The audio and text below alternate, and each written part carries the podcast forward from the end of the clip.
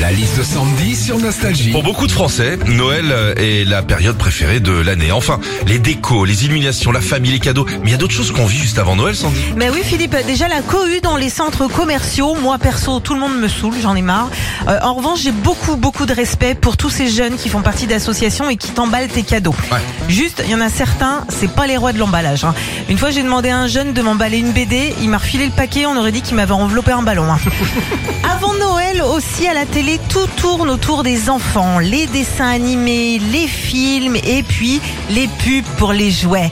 Mais vous êtes déjà penché deux secondes sérieusement sur le nom des jeux de société. Entre tête de crotte, euh, Médor Petfort et 1, 2, 3 prout, c'est quoi le prochain? Kixetti Caloufé Enfin, avant Noël, en ce moment d'ailleurs, la question que tout le monde te pose c'est alors tu fais quoi toi pour le nouvel an? Eh, Mec, comment tu veux que je te réponde sachant que je sais déjà même pas ce que je vais faire ce week-end? Retrouvez Philippe et Sandy, 6h-9h sur Nostalgie.